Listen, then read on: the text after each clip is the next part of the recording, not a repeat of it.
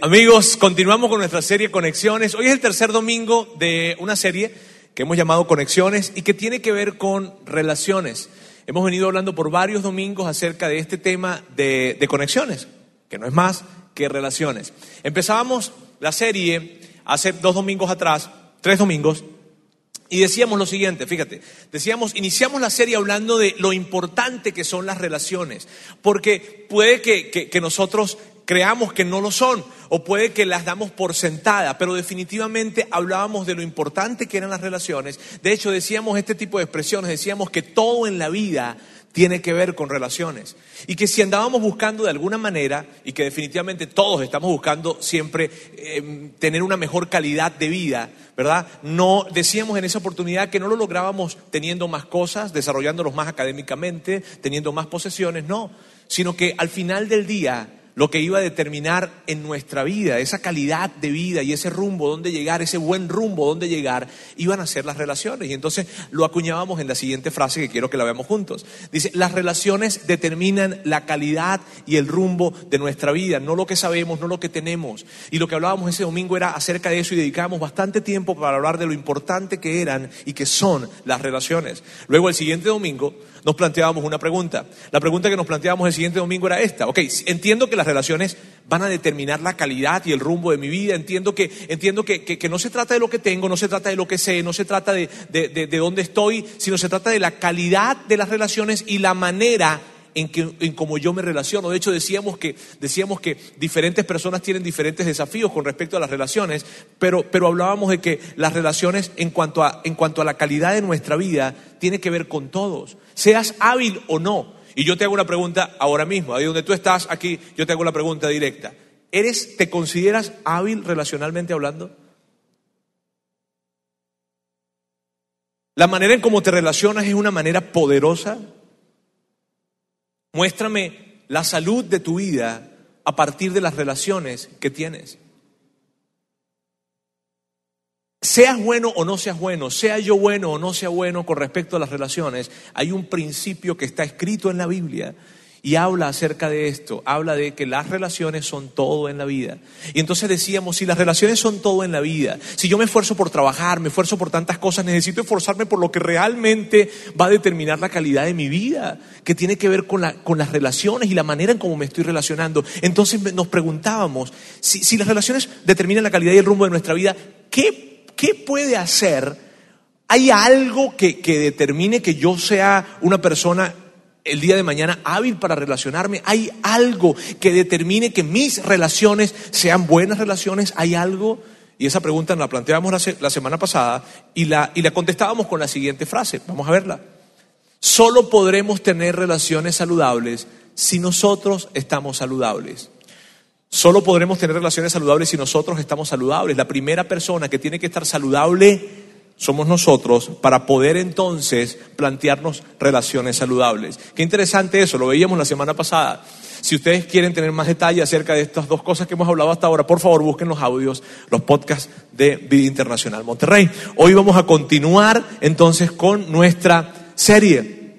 Y fíjense, decidimos hablar de relaciones. ¿Por qué decidimos hablar de relaciones? Decidimos hablar de relaciones por algo que platicábamos y que realmente a mí particularmente me, me, me, llama mucho la atención y yo creo que a todos nos impactaba el hecho de ver que las relaciones, la manera en cómo nos relacionamos con otras personas, Dios la coloca en la misma categoría de amarle a Él. Wow. Imagínense, si tenemos dudas con respecto a las relaciones, ¿no? Tal vez tú dices, no tengo dudas, no tengo dudas. Mira, la manera en cómo nos relacionamos con otras personas, el tratar dignamente, con respeto, con amor a otras personas, independientemente de cuáles sean esas otras personas, o sea, a todos, bien, Dios la coloca. Jesús venía para colocarla en la misma categoría de amarle a Él. Así de importante son las relaciones. Entonces por eso estamos hablando acerca de esto. Y tal vez, tal vez este es el primer domingo en que tú estás acá, o tal vez tú no crees en Dios, o tal vez no eres un seguidor de Jesús. Y, y, y, eso mm, a nosotros nos tiene súper emocionados que tú puedas estar con nosotros hoy. Pero lo que yo estoy seguro que tú si quieres, ¿verdad? Es tener buenas relaciones. Independientemente de que seas o no un seguidor de Jesús, de seguro tú quieres tener buenas relaciones. Tú quieres tener buenas relaciones con tus hijos, tú quieres tener buenas relaciones con tu esposo, con tu esposa, con tus suegros, con tu socio, con tus, con tus empleados, con, con, con, las personas con las que trabajas. Tú quieres tener buenas relaciones. ¿Sí ves? Entonces la pregunta es esta, ¿cuál ¿Cuáles son esas grandes enseñanzas? ¿Cuáles son esas grandes enseñanzas que Jesús habla acerca de las relaciones y en las que podemos aprender tanto? Y que independientemente si tú eres seguidor o no de Jesús, estas enseñanzas las puedes aplicar y funcionan para ti. Eso es lo que nos hemos preguntado y es parte de lo que hoy vamos a seguir hablando. Miren, cuando yo veo la vida de Jesús, si yo veo la vida de Jesús como un todo, ¿sabes? O sea, como, como, como un total, como un cuadro completo, hay algo que la vida de Jesús representa increíblemente. A mí me emociona hablar de esto. Es algo tan sencillo y de seguro que ya tú lo sabes, pero viene para cambiar de una manera increíble la dinámica de nuestras relaciones. Cuando vemos la vida de Jesús, la vida de Jesús tiene ese mensaje y, y hoy lo vamos a ver. Pablo habla acerca de esto. Pablo es un hombre que se conoce por ser uno de los principales, y acaso no el principal promotor de la fe cristiana en la iglesia del primer siglo. Pablo era un hombre apasionado, entregado, que conoció bien la obra de Jesús y que la promovía y la hablaba. Era una persona increíble, Pablo. Tienes que aprender acerca de Pablo, que Pablo es increíble su manera en cómo él concebía la vida a la luz de lo que vio en Jesús o la vida de Jesús. Pablo escribe una carta, escribe varias cartas, Pablo, y en una de las cartas que escribe, la escribe a un grupo de personas que vivía en una ciudad que se llamaba Filipos. Bien, y esta carta que les escribe, se las escribe para darles gracias, para agradecerles a ellos una ayuda que ellos le habían enviado a Pablo. Bien, ahora, eh, eh, en medio de esa carta, él les escribe principalmente para agradecerles algo, una ayuda que les habían dado, pero en medio de esa carta, Pablo aprovecha para hablarles acerca de un tema que estaba pasando entre ellos, acerca de una situación de un conflicto personal que había entre ellos y Pablo aprovecha esa carta para, para mencionar algo acerca de esto y lo que menciona es increíble. En eso que Pablo escribe hay un principio tan grande para las relaciones que si tú viniste el día de hoy acá con algún tipo de conflicto, con algún tipo de, pensamiento porque tuviste esta semana diferencias importantes con tu esposo, con tu esposa, con tus hijos, con tu suegro, con tu, con tu eh, jefe, con los empleados, con quien sea, hay una riqueza tan grande en lo que vamos a ver en un momento que Pablo revela acerca de Jesús. Mira, para mí es el principio por excelencia con respecto a las relaciones. Bien, así es que vamos a ver juntos esto que Pablo escribió. Obviamente se encuentra en el libro, en la carta de Filipenses, se llama Filipenses porque les escribió a los Filipos, y dice así. ¿Hay algún estímulo en pertenecer a Cristo? Eh, ¿Existe algún consuelo en su amor? ¿Tenemos en conjunto alguna comunión en el Espíritu? Eh, ¿Tienen ustedes un corazón tierno y compasivo? Mira, Pablo está escribiéndoles a ellos y les, hace esas preguntas no porque dude de ellos, no porque dude que lo tienen. Las preguntas las está haciendo porque él sabe que ellos son así. Él sabe que ellos, que, claro que ellos se sienten muy motivados para, para seguir a Jesús, claro que hay, que hay mucha comunión y mucha armonía entre ellos, claro. Pablo lo que les está diciendo es, yo sé, ustedes tienen un corazón tierno y compasivo. Entonces con esas preguntas no está tratando de, de, de como que ver, sí o no, no, no, sí lo tienen. Y él lo está afirmando. Y luego, y como él sabe, miren bien, como él sabe que ellos, este grupo de personas en Filipo, los filipenses, tienen ese tipo de corazón, tienen ese tipo de actitud, entonces Pablo les va a pedir algo. Y aquí está lo que Pablo les pide. Entonces, háganme verdaderamente feliz poniéndose de acuerdo de todo corazón entre ustedes, amándose unos a otros y trabajando juntos con un mismo pensamiento y un mismo propósito. ¿Por qué Pablo dice eso? Pablo dice eso porque él sabía que había un tema con ellos. Él sabía que había una situación. Ya que no saben entre quién era la situación entre dos mujeres. Perdón, está bien. Eh, eran dos mujeres que se llamaban de la siguiente forma, Evodia y Sintique. Ahí tienen dos nombres para los que están esperando niñas. ¿Está bien? Maravillosos. Evodia y Sintique. Bien. Esos eran los nombres de las personas que estaban en conflicto, Pablo lo sabía, y entonces él escribe algo para abordar esta situación. Luego de que él dice esto, él les da una serie de recomendaciones que, mire, yo los, animo a que ustedes tomen el siguiente texto que van a ver ahora y lo repasen junto luego en, su casa, en su trabajo, como sea, porque es increíble los consejos que Pablo les da. Mírenlos, aquí están. Dice, no sean egoístas, no traten de impresionar a nadie. ¿Conoces a alguien que su actitud en la vida sea como tratar de impresionar a las personas? ¿Conoces? Sí, cierto que eso no acerca, eso más bien aleja. Y Pablo lo está diciendo, mira, ten cuidado, no trates de impresionar a nadie porque eso, al contrario de, conectarte con la gente, te desconecta más bien. Entonces dice, luego dice, sean humildes, es decir, considerando a los demás como mejores que ustedes. Esa frase es increíble. Luego dice, no se ocupen solo de sus propios intereses, sino también procuren interesarse en los demás. Y estos son unos consejos increíbles. Pero luego de que Pablo habla de esos consejos, él luego ah, cierra esos consejos con algo muy, muy bueno y es lo, lo crítico. Bien, dice, tengan la misma actitud que tuvo Cristo Jesús. Por favor, Amigos, ¿saben qué? Yo sé que en sus casas hay broncas, yo sé que hay una situación allá en, la ciudad donde ustedes están, pero por favor, comporten de esta manera y en compórtense de esta manera y en definitiva, por favor, tengan la misma actitud de Jesús. Ahora, ¿a qué actitud se está refiriendo Pablo? ¿Cuál es la actitud que Pablo está diciendo? Tengan la misma, tengan la misma actitud que Jesús. Porque Pablo sabía, si ustedes tienen la misma actitud que Jesús, ese conflicto que va a pasar allí, que está pasando, va a desaparecer. ¿Ok? ¿Y cuál es esa actitud? Entonces Pablo lo que hace luego es especificar ¿A qué se refiere cuando dice la actitud de Jesús? ¿Qué es lo que, ¿A qué actitud te refieres?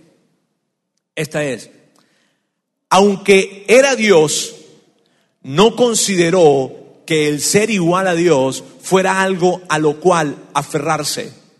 En cambio, renunció a sus privilegios divinos, adoptó la humilde posición de un esclavo y nació como un ser humano.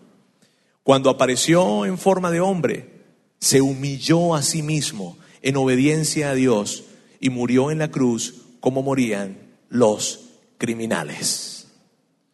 Miren bien. Muy bien, Roberto, aquí yo veo algunas frases, ¿no? Tal vez tú puedes pensar. Eh, renuncia, humildad, eh, pero, pero cuando Pablo habla de la actitud, ¿a qué se refiere en la práctica?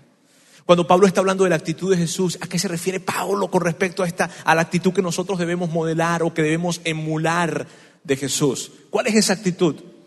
Y, y, mira, yo sé que este texto pareciera muy teológico, bien, en efecto lo es, pero, pero yo, yo lo que quiero hacer es algo, tomar este texto que tiene una profundidad teológica amplia y llevarlo a lo que estamos hablando, llevarlo a relaciones y, llevarlo de una manera sencilla. Sencilla, bien sencilla. Mira, en breves palabras, lo que Pablo está diciendo acá es lo siguiente. En breves palabras, y, y, ahí es donde está la gran lección. Lo que Pablo está diciendo es, hagan lo que hizo Jesús. ¿Qué hizo Jesús? Jesús se colocó en nuestro lugar. Eso fue lo que hizo Jesús. Y con eso Jesús trajo una enseñanza tan grande porque lo que está trayendo Jesús a través de su vida es, este mensaje.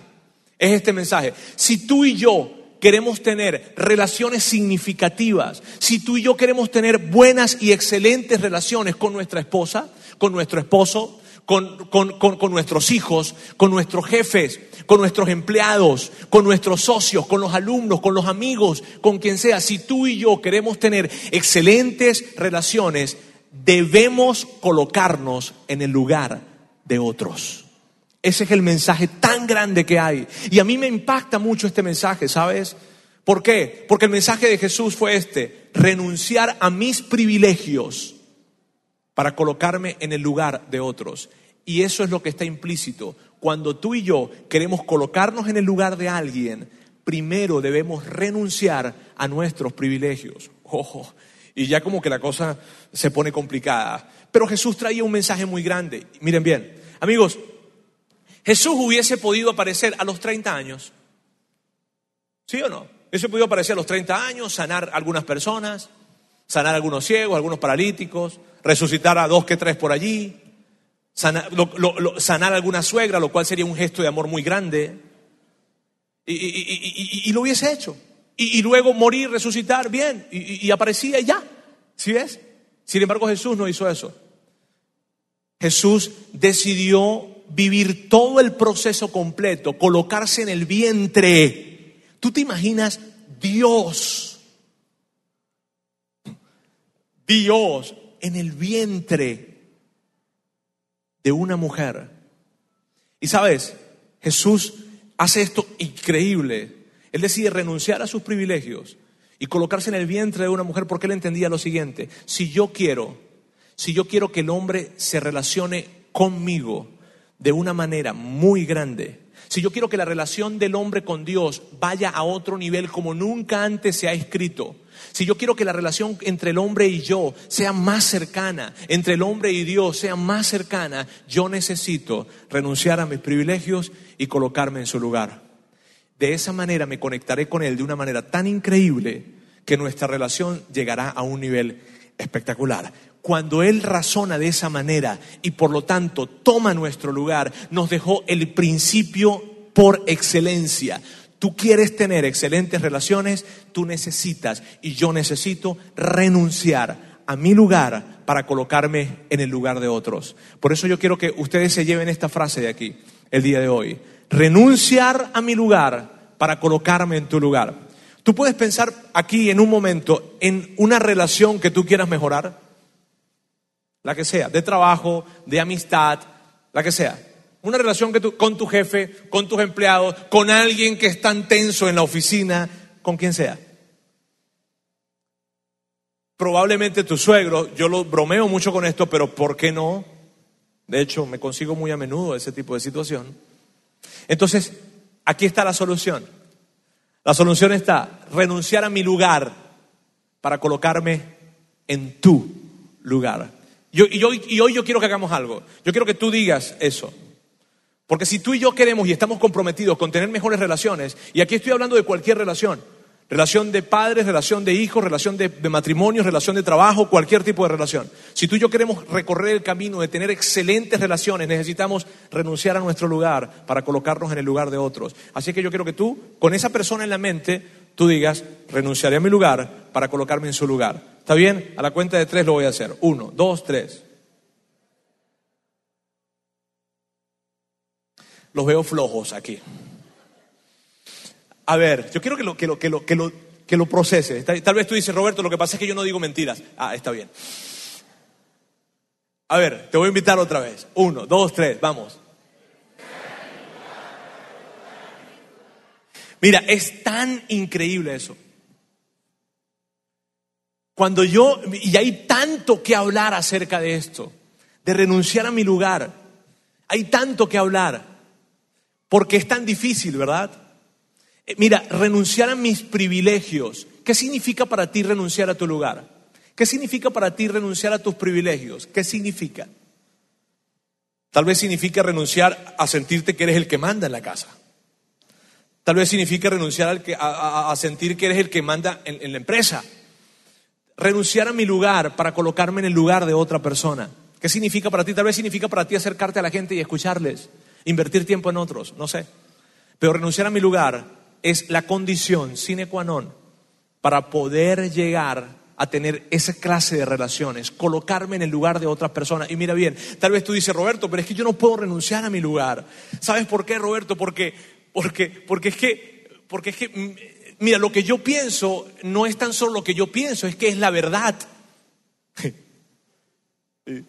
mira, y esto, renunciar a mi lugar significa ser capaz de entender el punto de vista de la otra persona. Ser capaz de colocarme en sus zapatos y tratar de entender el punto de vista de la otra persona, pero tu tendencia y la mía normalmente no es a tratar de entender el punto de vista de otro, sino a defender mi punto de vista, a argumentar cuál es mi punto de vista. Sin embargo, lo que yo veo en la historia de Jesús es que Él renuncia a su lugar para colocarse en el lugar de nosotros. Y mira bien, y esto es importante porque tal vez alguien diga, Roberto, lo que pasa es que mi punto de vista es la verdad. Y yo no estoy hablando de quién tenga la verdad, yo no estoy hablando de tener la razón, yo estoy hablando de la relación. ¿Tú estás más comprometido a tener la, la razón o estás más comprometido a la relación?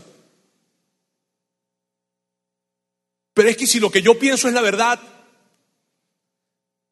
insisto, debemos esforzarnos por entender el punto de vista del otro, porque si tú y yo no recorremos ese camino, debemos entender lo siguiente, la conexión no será posible.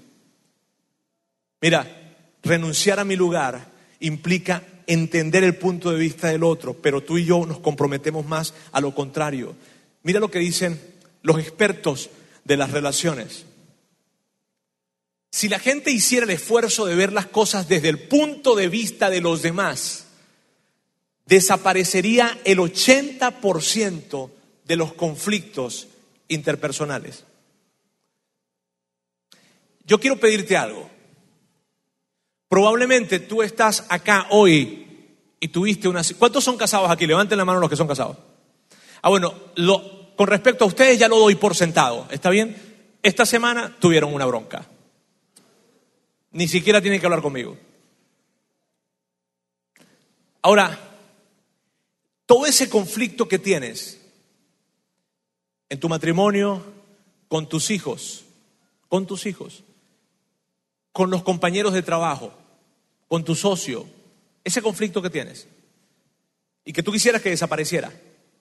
Cierto que muchas veces gastamos mucha energía pensando en cómo le voy a hacer entender mi punto de vista, ¿Cómo le voy a hacer entender qué es lo que me está pasando? ¿Cómo esta persona puede colocarse en mi lugar? Sin embargo, el principio es este. Colócate tú en el lugar de él o de ella. Renunciar a mi lugar, renunciaré a mi lugar para colocarme en su lugar. Mira, es tan poderoso este principio. Es, sencillo, yo te aseguro que tú has escuchado esto muchas veces, pero es tan poderoso este principio. Y esto aplica en cualquier ambiente y en cualquier área. Mira, en este lugar, que es una iglesia, deberíamos, como que ese principio se debería ver más presente, ¿cierto? Porque si somos los representantes de Jesús acá en la tierra, de alguna manera deberíamos ver ese principio más, más palpable aquí. Pero ¿sabes qué es increíble? Que sucede muchas veces lo contrario. Y nos cuesta tanto. Ayer Ayer yo estaba hablando con una persona en una boda que fui y le estaba invitando a la iglesia. Yo hablo, mira, el que yo me atraviese yo lo invito a la iglesia. Yo espero que ustedes hagan lo mismo, ¿está bien? Porque me siento tan orgulloso de la iglesia que quiero que venga a la iglesia.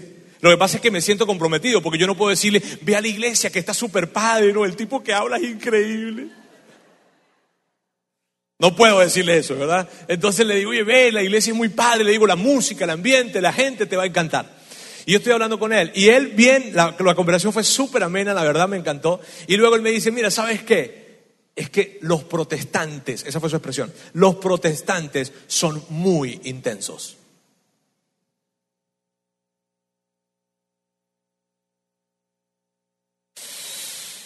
Y tal vez, si tú estás acá hoy por primera vez, si tú nos estás visitando, tal vez esa fue la razón por la cual tú te alejaste de la iglesia. ¿Por qué? Y cuando yo estoy diciendo esto, que los protestantes son muy intensos, tú estás allí diciendo... Y, allí se te sale algo de, de gente de iglesia, dices, amén, amén. Mira, en una oportunidad alguien se acerca a hablar conmigo y me pregunta, me dice, Roberto, yo quisiera saber qué opina la iglesia acerca de la unión libre. Y yo le pregunto, ¿acerca de la unión libre? Sí. ¿Por qué? ¿por qué, ¿por qué preguntas? Recuerdo que él me dijo, bueno, porque, porque, porque mira Roberto, yo, yo, yo, o sea, mi novia y yo tenemos más de un año viviendo juntos, este, y, y yo he estado acercándome a la iglesia como siete meses, y me encanta la iglesia. Me encanta lo que he escuchado, me encanta cómo cantan y cuando cantan yo siento algo, decía él. Este, yo siento algo y, está padre la verdad. Y, de hecho muchas de las cosas que han dicho en la iglesia yo las estoy aplicando y veo que funcionan increíblemente. Entonces yo me pregunto, mi, mi, mi, mi razonamiento, dice él, muy inteligente, dice, mi razonamiento es, óyeme, yo debería hacer todas las cosas como, como Dios dice que las, que las haga. Entonces, yo, yo quisiera saber qué, qué dice Dios de la unión libre. Porque, porque yo quiero hacer las cosas bien, yo quiero asegurarme de que yo estoy haciendo las cosas bien. Ah, y ya luego yo lo escuché. Y luego que lo escuché, digo, ah, ok, ah, ok, ahora ya te entiendo.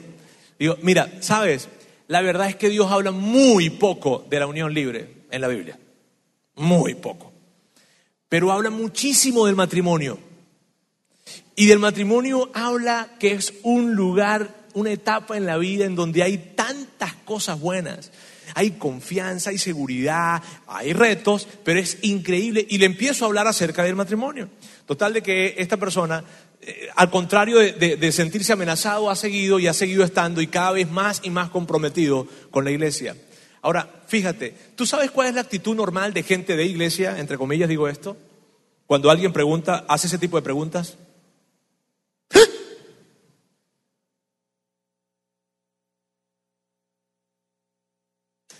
Se indignan tal vez. ¿Por qué? Porque estamos más comprometidos con querer decir una verdad y nuestro punto de vista que con tratar de entender a otras personas. Sin embargo, en la vida de Jesús yo veo lo contrario. Veo a alguien que no se aferró a decir yo tengo la verdad. De hecho, Jesús no tenía la verdad, Jesús era la verdad. Y no se aferró, sino que se colocó, se humilló y se colocó en el lugar de otro. Wow. Eso es lo que veo en la vida de Jesús. Ahora, este principio que estoy hablando de colocarme en tu lugar pareciera muy romántico a lo mejor, y tú dices, oye Roberto, pero eso está bien cuando yo quiero verlo a nivel de la familia o en fin, pero la verdad es que no. La verdad es que aplica para todos. Y, te- e insisto con esto de la verdad, porque mucha gente dice, me cuesta colocarme en el lugar de otra persona porque yo tengo la verdad. Y, yo, y mira bien, les, insisto con esta frase, debemos estar más comprometidos en la relación que en tener la verdad, porque el renunciar, el renunciar a mi lugar para colocarme en el lugar de otra persona no significa que yo voy a renunciar a quien yo soy. Jesús no renunció al hecho de ser Dios para colocarse en el lugar de hombre. Sabes, yo no, renun- yo no renuncio a ser el padre de Antonella, mi hija, cuando quiero hablar con ella y cuando quiero colocarme en su lugar, pero me coloco en su lugar no renunciando a quien yo soy. ¿Sí me hago entender con esto? Renunciar a mi lugar para colocarme en su lugar. Mira, hay una, hay algo que pasó, una historia que, que pasó en, en American Airlines. Llega el momento de la publicidad aquí en Vida Internacional. Bien, American Airlines hace muchos años atrás, ellos tuvieron un problema muy grande con respecto a el tema de los equipajes. Eh, cuando eran eh, tránsito, los equipajes los perdían y era toda una bronca que tenían y habían quejas y quejas y quejas y quejas de America- en American Airlines. El CEO de ese tiempo se comprometió y dijo, yo me voy a enfocar en resolver este asunto. Yo quiero re- enfocarme en resolver, en resolver este asunto y entonces eh, metió sistemas, metió logística, metió procesos y no podía solucionarlo. Hasta que un día llegó y dijo, tuvo una idea. Él agarró y convocó a todos los gerentes a nivel nacional en los Estados Unidos para para el corporativo de American Airlines para hablar acerca de esto. Los convocó, solo que se aseguró de algo. Como todos tenían que viajar hacia el corporativo, él se aseguró que todos los gerentes que iban a ir se les extraviara el equipaje por dos días. Ellos fueron a esa reunión y luego de esa reunión las cosas en American Airlines no volvieron a ser iguales. ¿Sabes qué pasó? El problema se solucionó. Y qué increíble es que no fue con los sistemas, no fue con los procesos, ni fue con la logística. Fue colocándose en el lugar del pasajero. Este principio aplica para cualquier área. Hoy yo estaba dando, esta semana estuve dando un- un- una charla, una plática en una empresa y yo pensaba en este principio y era tan relevante para ellos. Si ves, cuando la Biblia habla, no habla en un término de romanticismo como tal, sino que es un principio de vida. ¿Cuál relación quieres mejorar? La de tus clientes, la de tu esposo, la de tu esposa, la de tus hijos, la de tus empleados, la de quien sea. Por favor, renuncia a tu lugar para colocarte en el lugar de ellos y algo va a pasar. Recuerdo cuando estaba en mi primer año de matrimonio. Yo estaba en el primer año de, casa- de matrimonio y mi esposa estaba en la casa, yo no estaba en la casa, yo estaba trabajando, llegaba a la casa muy cansado y yo quería llegar a mi casa a descansar y Sandra quería que yo llegara a la casa para hablar.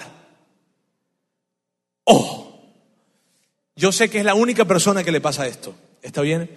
Me pasó en ese primer año de matrimonio y las cosas se ponían tan tensas, tan tensas, porque yo quería llegar ya a descansar, a acostarme, echarme un baño y a reacostarme y a quedarme dormido. Y ella quería que yo llegara para hablar, para hablar. Y si usted conoce a mi esposa, mi esposa tiene un don que Dios le dio con respecto a poder hablar y expresarse. Ella quería hablar y yo quería descansar. ¿Sabes qué sucedió? Que se colocaron las cosas muy tensas, muy tensas, muy tensas. Ya yo no quería llegar a casa, ella no quería estar en casa. Y si, no fue hasta que yo llegué y me senté y ella me dijo, yo quiero que tú entiendas cómo es mi día. Y cuando me describió su día, yo, yo dije, yo no podría estar, no sé, una hora en su día. Y luego yo le dije, ok, yo quiero que tú vengas y tú sepas cómo es mi día. Y ella también reflexionó de la misma forma. ¿Sabes? Lo que pudo hacer que nuestra relación de matrimonio en el primer año de casado fuera a otro nivel fue que ella se colocó en mi lugar y que yo me coloqué en su lugar. Y los que están casados aquí, yo no les estoy diciendo, no les estoy inventando el agua tibia. Ustedes lo saben. Recuerdo que la relación más difícil que yo he tenido en mis 25 años de vida, la relación más difícil que yo he tenido, no voy a decir el nombre, pero es una relación muy difícil.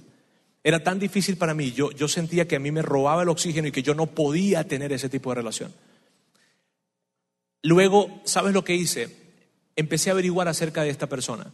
Me enteré cómo había sido su niñez, me enteré cómo había sido su desarrollo en la adolescencia, qué había pasado en ese lugar en donde esta persona nació y se crió, cómo estuvo su relación familiar, su, matrimonio, los primeros años de, de, matrimonio, cómo fue cuando llegaron los niños, me averigüé todo. Y luego de que terminé esa tarea que me llevó tiempo, les digo algo, nuestra relación nunca más volvió a ser igual. Es tan especial a esa persona, hoy en día yo le tengo tanto respeto y tanto cariño. Y si tú me preguntas, ¿esa persona cambió? No, no cambió. Pero yo me coloqué en su lugar. Y yo traté de entender la vida a partir de todo el dolor que esta persona había sufrido. Cuando tú te colocas en el lugar de otra persona, mira bien, la conexión se establece. Entonces, ¿qué se requiere? Se requiere lo siguiente, quiero que lo veamos acá. Se requiere interés más que preocupación.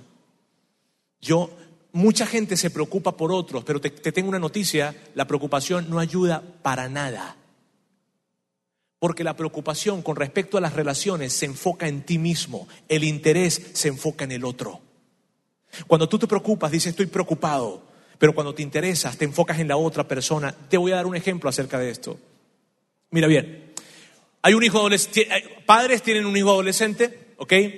Y, el papá ve que su hijo adolescente está juntándose con unos chavos que no, que no le conviene. Y eso es, eso es la verdad, ¿ok? Eso es lo que él está viendo y es así. Entonces él llega y se acerca a hablar, él está preocupado por su hijo, habla con su hijo y le dice, Carlitos, te quiero decir algo, estoy muy preocupado por ti, por esas relaciones que tú tienes, así es que yo quiero que hasta el día de hoy tú ya dejas de tener esas relaciones, cortas esas relaciones. Pero papá, es una decisión, estoy preocupado por ti, yo sé lo que a ti te conviene. Vámonos. Eso es estar preocupado. ¿Qué es estar interesado? Estar interesado es, Carlitos, vamos a hablar. Carlitos, cuéntame algo. Papi, yo te he visto que tú te juntas mucho con, con estos muchachos. Cuéntame, ¿qué hacen? Cuéntame, ¿por qué te juntas tanto con ellos? ¿Qué ¿Qué es lo que experimentas con ellos? Cuéntame, cuéntame. Y en la plática va a suceder algo que tú no te vas a dar cuenta, pero va a estar sucediendo. ¿Sabes qué está pasando? Se están conectando. Al final de la plática no quiere decir que tú le vas a decir, ah, ya te entendí, entonces puedes seguir andando con ellos. No, no quiere decir que vas a cambiar de opinión, no, pero vas a poder conectarte con él. Al final del camino, tú vas, al final de la plática, tú vas a poder decirle, ok, ya te entiendo y entiendo muy bien lo que está pasando. Y sabes, yo quiero que tú y yo busquemos otros espacios para que tú puedas conseguir lo que consigues en ellos, tal vez en otros, en otros espacios, con otras amistades o conmigo mismo como padre, si tú quieres. Pero, pero, pero, pero quiero decirte algo, ya te entendí y, y te entiendo y ahora yo quiero que tú veas, esas amistades no te convienen. La resolución es la misma, la decisión es la misma, pero ¿sabes lo que pasó? Pasaron dos cosas principalmente. Las quiero que las veas aquí. Una, te conectas con la persona con que estás hablando. Y dos, vas a ampliar tu comprensión de las cosas. Cada vez que tú te acercas a alguien para hablar con esa persona, tu comprensión de la situación aumenta. Te conectas con ellos, te puedes conectar con ellos. Y eso solo sucede cuando puedes recorrer el camino del interés. ¿Cuál es el, cuál es el asunto? ¿Cuál es el tema en esto? Quiero que veas esto que está aquí en pantalla. Para que exista una real conexión con otros, debemos relacionarnos con lo que están pensando, con lo que están sintiendo y con lo que están experimentando. Amigos, miren bien, para que pueda haber una... Eso fue lo que hizo Jesús. Jesús se incorporó en nuestra vida para saber cómo sentíamos, cómo pensábamos y cómo experimentábamos la vida. Vivió dolor, vivió hambre, vivió alegría, vivió traición, vivió todo. ¿Por qué? Porque es la única manera en la que alguien podrá conectarse con otro. Amigos, esto es desgastante, claro que sí, requiere esfuerzo, claro que sí, porque es mucho más fácil llegar y decirle a la gente lo que pensamos y ya. Y no, me quiero conectar. Esta semana yo tenía una situación con mi hija. Mi hija tiene nueve años, es una niña maravillosa, estoy enamorado de ella. Y esta semana tuvimos una situación tensa en casa. Y yo me llegué, yo, fue un proceso para mí, porque fue, tú y yo tenemos tal vez esa tendencia o solamente soy yo, ¿está bien? Perdón, soy yo. Hay una situación de tensión, mi hija no logra entender lo que le estoy diciendo yo y yo voy para hacerla entender.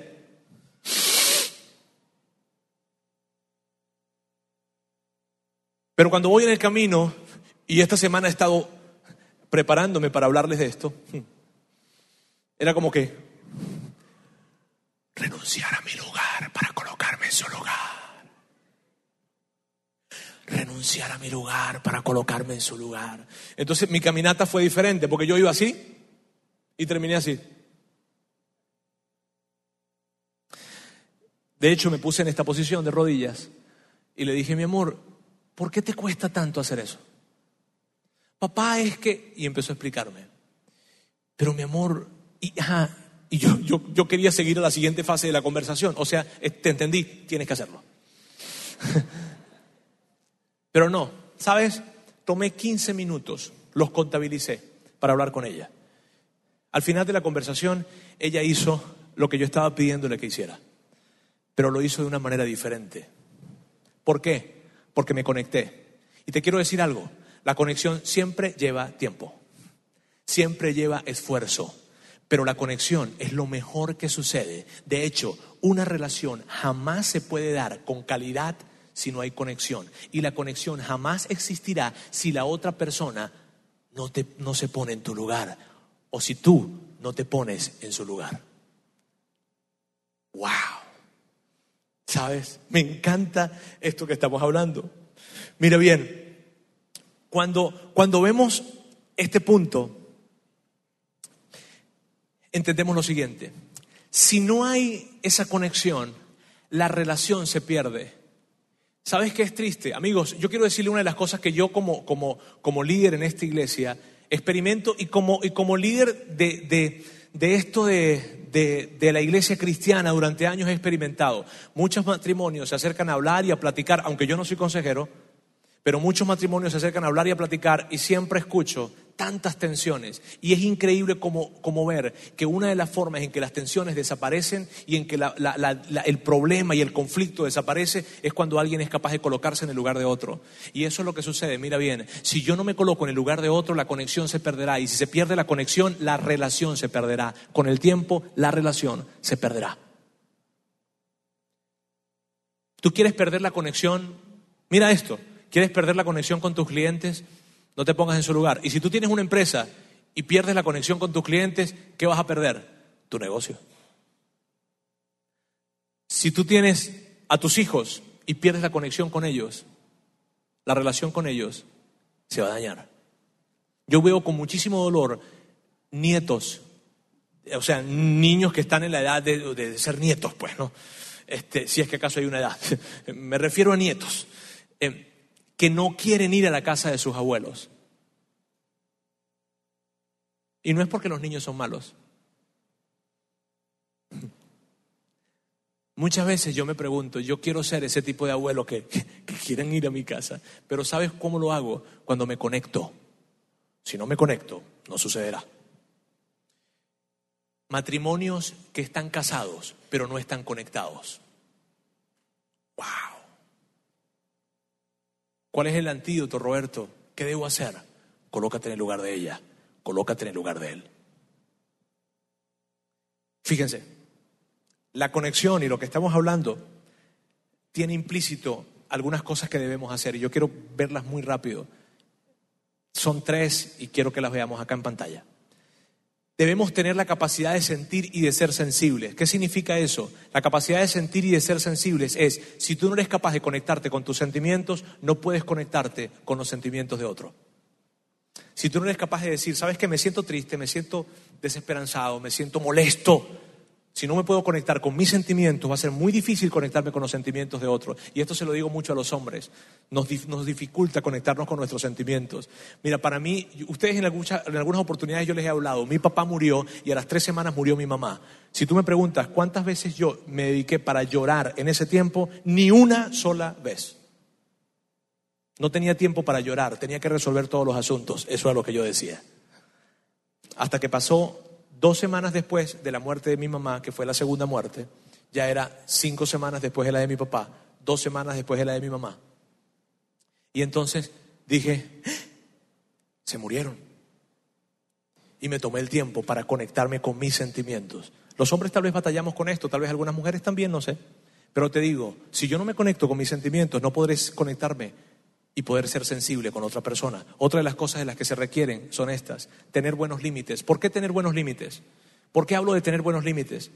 Porque si yo me sobreidentifico con alguien, perderé la capacidad de ayudar a alguien. Si yo me sobreidentifico con mis hijos, pierdo la capacidad de ser firme para poder modelar y enseñar disciplina. Debo tener buenos límites. Y lo tercero, escuchar y transmitir que comprendiste. Debemos tomar tiempo para escuchar. Amigos, las relaciones es lo mejor que nos puede pasar en la vida, pero requiere esfuerzo, requiere tiempo para escuchar y luego para transmitir que lo que yo escuché, te lo voy a... Eh, mira, o sea que yo entiendo, yo entendí esto y cuando lo transmito, debo asegurarme que la otra persona vea que yo lo comprendí. Es esto, la conexión jamás se da hasta que tú no dices que entendiste y la otra persona sabe que tú entendiste lo que ella necesitaba que entendiera o él necesitaba que entendiera. Bien, amigos, a partir de esto les digo, hay tantos beneficios con respecto a la conexión, se pierden de vista, pero yo quiero que tú veas conmigo cómo, cuál fue el beneficio que tuvo Jesús cuando se conectó con nosotros. ¿Cuál fue el beneficio que Jesús tuvo cuando se colocó en nuestro lugar y, se, y renunció a sus privilegios para colocarse en nuestro lugar? Pablo lo describe, míralo aquí. Por lo tanto, Dios lo elevó al lugar de máximo honor y le dio el nombre que está por encima de todos los demás nombres para que ante el nombre de Jesús se doble toda rodilla en el cielo y en la tierra y debajo de la tierra y toda lengua declare que Jesucristo es el Señor para la gloria de Dios Padre. Mira bien, esto es un increíble resultado. ¿De qué? De haberme colocado en el lugar de otro. Lleva esto a tus relaciones. Tus Imagina dónde podrían estar tus relaciones cuando tú te colocas en el lugar de otra persona. Imagínate cuán vibrante podría ser la relación con tu esposo, con tu esposa, cuando te colocas en su lugar. Imagínate cuán profunda, no te imaginas cuán profunda puede ser la relación con tus hijos cuando tú te colocas en su lugar. No te imaginas la cantidad de negocios que se van a dar cuando tú te colocas en el lugar de tus clientes. Colocarme, renunciar a mi lugar para colocarme en el lugar de otro es algo que genera una conexión como ninguna otra cosa puede generar una conexión. Si tú estuviste hoy y viniste a este lugar con la idea de poder conectarte, o tal vez sin la idea, pero sufriendo el tema de no estar conectado con tu esposa, con tu esposo, con tus hijos, con tu negocio, con tus clientes, con lo que sea, te digo algo, el ejercicio es este, colócate en el lugar del otro. Renuncia a tu lugar y colócate en el lugar de otro. Por eso la tarea esta semana es sencilla. Escoge a alguien, escoge a alguien esta semana y colócate en su lugar. Y si tú tienes la posibilidad de pasar algunas horas del día haciendo lo que esta persona hace, yo te reto a que lo hagas. ¿Cuántos hombres casados hay acá? Levanten la mano los hombres casados. Pero levanten arriba que se vea con orgullo, chicos, sin vergüenza. Si ustedes pueden tomar una hora, dos horas del día para hacer lo que ella hace todos los días, sería muy bueno. Mujeres que están acá, levanten la mano, casadas. Si ustedes pueden tomar algo, y si no pueden hacerlo, sentarse con él, ya pueden bajar la mano. ustedes siéntense orgullosos. Mira, siéntense con él para tratar de entender, mi amor, ¿y qué es lo que haces en el día? Cuéntame un poquito. Si tú tienes empleados, si tienes clientes, acércate y trata de entender de qué se trata lo que ellos están haciendo. La conexión que se va a dar se va a dar increíble, pero que sea la tarea. Amigos, por favor, recuerden, venir a estar sentados en este lugar y escuchar todo lo que estamos hablando no hace la diferencia hasta que lo aplicas. Así es que el mensaje es el siguiente, renunciar a mi lugar para colocarme en su lugar generará una conexión como nada en la vida puede ayudar a generar. ¿Está bien? Yo voy a pedirle por favor que hagamos una oración. Dios, gracias te doy en esta tarde. Gracias porque podemos platicar y hablar acerca de, de esto de estar conectados, de poder relacionarnos y tener excelentes relaciones. Gracias porque tú Jesús nos modelaste la manera en cómo hacerlo. Gracias porque tú te colocaste en nuestro lugar. Y debido a que tú te colocaste en nuestro lugar, hoy podemos tener una relación tan cercana y podemos contar contigo de la manera en que contamos. Dios, ayúdanos para poder tener ese tipo de conexión en nuestro matrimonio, con nuestros hijos, con nuestros amigos, con nuestros clientes, con en nuestro trabajo. Ayúdanos para conseguir y para lograr relaciones significativas, conexiones que perduren en el tiempo y que crezcan, que maduren, que se desarrollen.